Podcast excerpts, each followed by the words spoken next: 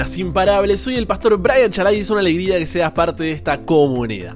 Hoy nos encontraremos con Dios en Isaías 7 al 8, parte 3, para seguir creciendo en nuestra relación con Él. Recuerda estudiar estos capítulos antes de escuchar el episodio. Este no busca reemplazar tu estudio personal, sino motivarte y enriquecerlo. Con eso dicho, ahora sí, conversemos. ¿Qué verdad aprendemos sobre cómo es Dios y su dirección para nuestra vida?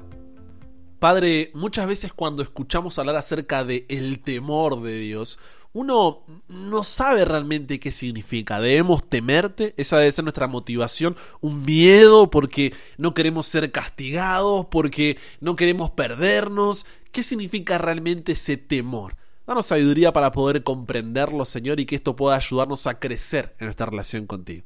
En el nombre de Jesús oramos. Amén. Una acción correcta con una motivación incorrecta, para Dios hace incorrecta la acción. Voy de nuevo. Una acción correcta con una motivación incorrecta, para Dios hace incorrecta la acción.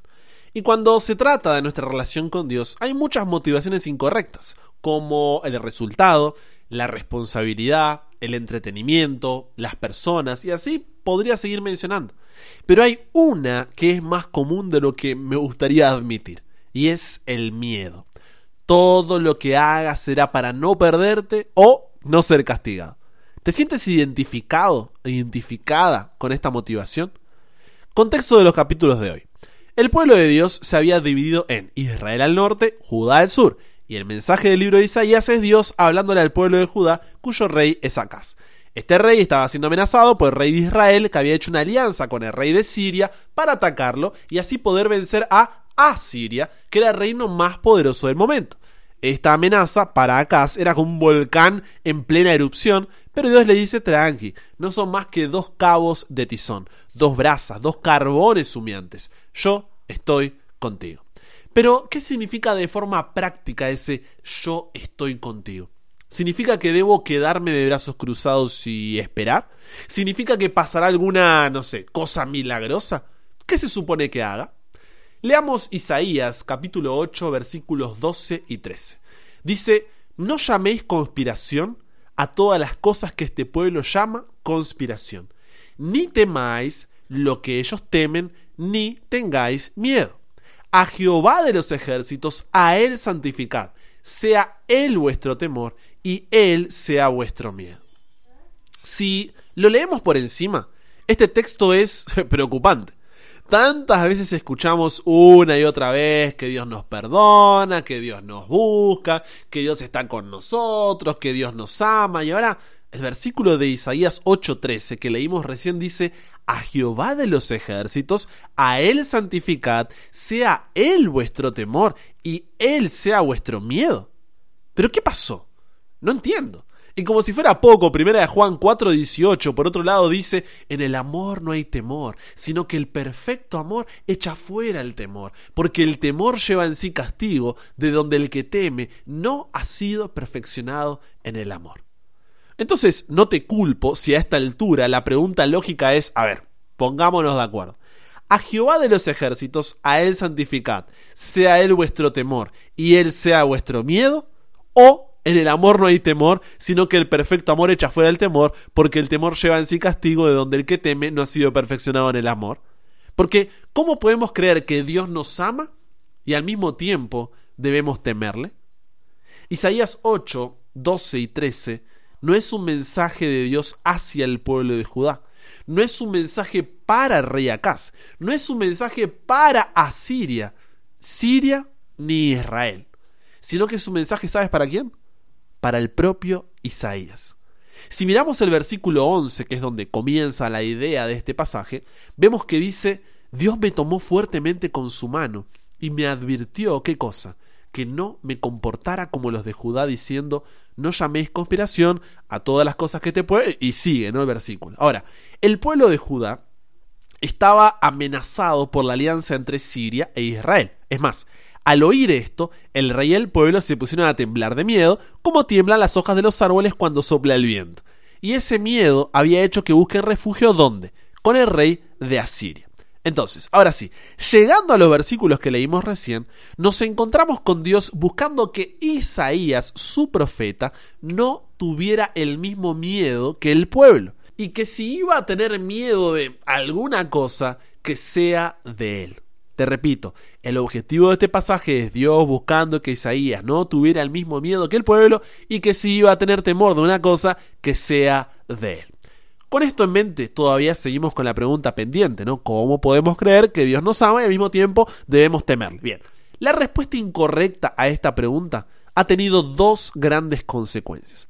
Tanto las personas que no se han tomado el tiempo de conocer realmente a Dios y fueron impactadas por opiniones de otros que tampoco se tomaron el tiempo o que fueron impactadas por malas experiencias debido a lo que se les enseñó con una imagen distorsionada de Dios, no han querido saber nada de Él, por esas opiniones o se han ido con un odio arraigado hacia la iglesia y hacia Dios por esas malas experiencias.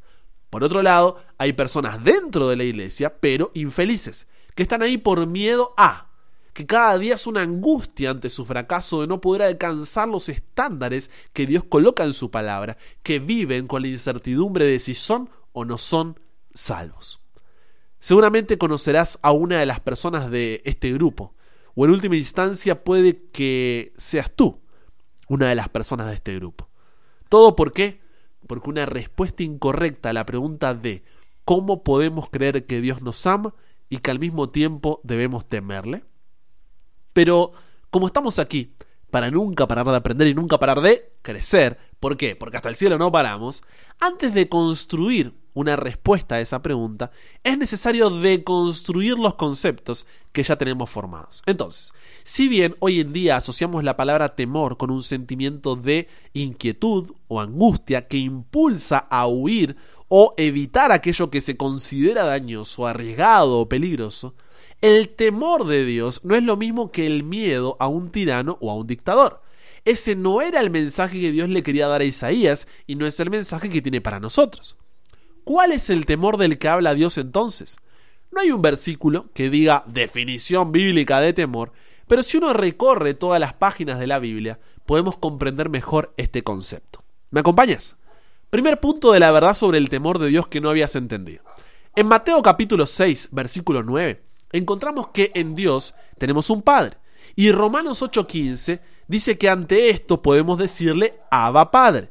Esta es una expresión que muestra cariño, marcando así una relación íntima y tierna entre Dios, nuestro Padre, y nosotros, sus hijos, ya que esta era la forma en la que un niño corría ahí ante la presencia de su Padre. Pero, cuando el niño llegaba delante de la presencia de su Padre, hacía una reverencia, mostrando respeto hacia su autoridad. Por lo que en primer lugar el temor de Dios es ir a Él sabiendo que somos amados por nuestro Padre, pero sin olvidar que nuestro Padre es el creador y soberano del universo, viendo así que no mereces nada y no te debe nada. El segundo punto de la verdad sobre el temor de Dios que por ahí no habías entendido es que reverenciar a Dios no significa solamente mostrar respeto hacia su autoridad como creador, como soberano del universo.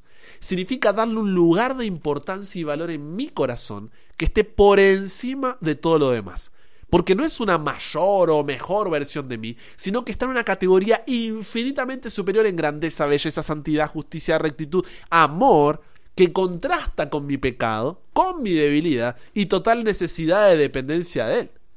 Esto hace que tengamos rechazo hacia el pecado y podamos vencer las tentaciones y no solo nos aleja del mal, sino que nos acerca a Dios a tal punto que nos puede faltar todo, pero nunca Dios el tercer punto de la verdad sobre el temor de Dios que por ahí no habías entendido es que cuanto más sepa sobre Dios, más lo amaré. Es una, una progresión en la que ni siquiera en la eternidad de eternidades terminaremos de conocer a Dios y por ende de crecer en nuestro amor por Él. Es un descubrimiento continuo, constante, dinámico de quién es Dios, hasta el punto que tiemblas de pensar que podrías alejarte de Él y perderte el vivir en su presencia. Entonces, ante la amenaza de la alianza entre Siria e Israel, cuando el rey y el pueblo se pusieron a temblar de miedo como tiemblan las hojas de los árboles cuando sopla el viento, y ese miedo había hecho que busquen refugio con el rey de Asiria, Dios le dice a Isaías, tú no, ¿eh? No llaméis conspiración a todas las cosas que este pueblo llaman conspiración. Ni temáis lo que ellos temen, ni tengáis miedo. A Jehová de los ejércitos, a Él santificad, sea Él vuestro temor y Él sea vuestro miedo. Y la misma invitación es para ti hoy en Filipenses capítulo 2, versículos 12 y 13. Dice, Por tanto, amados míos, como siempre habéis obedecido, no como en mi presencia solamente, dice el apóstol Pablo, sino mucho más ahora en mi ausencia, ocupaos en vuestra salvación con temor y temblor, porque Dios es el que en vosotros produce así el querer como el hacer, por su buena voluntad.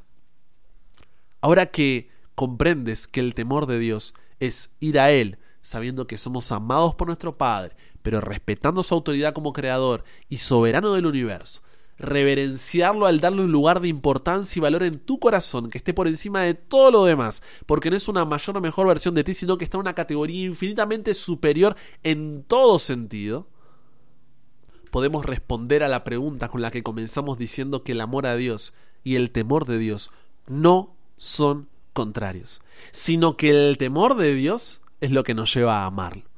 ¿Y sabes cuáles son las promesas para aquel que vive en el temor de Dios? Felices los que temen al Señor. Salmo 112.1. El temor de Dios prolonga la vida. Proverbios 10:27. Riquezas, honra y vida son la remuneración de la humildad y del temor de Jehová. Proverbios 22:4. Los que temen tendrán todo lo que necesitan. Salmos 34:9. Él concede los deseos de los que le temen. Salmo 145:19. El Señor favorece y complace a quienes le temen. Salmo 147:11. Entonces que podamos experimentar este temor bíblico de Dios y de esa forma amarlo cada día más. Conversamos con Dios sobre esto. Gracias Dios porque nos has mostrado que el miedo no debe ser la motivación para ir a ti, pero sí el temor sí el temor, un temor donde comprendemos quién eres tú y quiénes somos nosotros. Un temor donde te entregamos todo por completo y te damos el lugar que te corresponde en nuestra vida. Un temor que nos lleva a reconocer nuestra necesidad y dependencia de ti. Que cada día podamos conocerte más, Señor, y ante las situaciones y emociones que la vida nos presente, en lugar de rendirnos a eso que por ahí nos atrae y que pensamos que es lo correcto, podamos confiar en ti, porque sabemos que tú eres nuestra mejor y única respuesta. Felices son los que temen al Señor. Queremos guardar esa promesa hoy en nuestro corazón y que sea una realidad en nuestra vida. Nos entregamos hoy a ti, Dios. Cámbianos, renuévanos, transfórmanos, somos tuyos. En el nombre de Jesús oramos. Amén. Y con eso llegamos al final. Comparte con otros lo que aprendiste hoy. Súmate a la comunidad en WhatsApp totalmente gratis si todavía no lo has hecho. Para recibir una notificación en tu celular cada mañana. Escuchar los episodios sin conexión. Tener material extra. Hacer tus preguntas. Acceder a contenido exclusivo. Y te espero en el siguiente para que nunca pares de aprender y nunca pares de crecer. ¿Por qué? Porque hasta el cielo no paramos.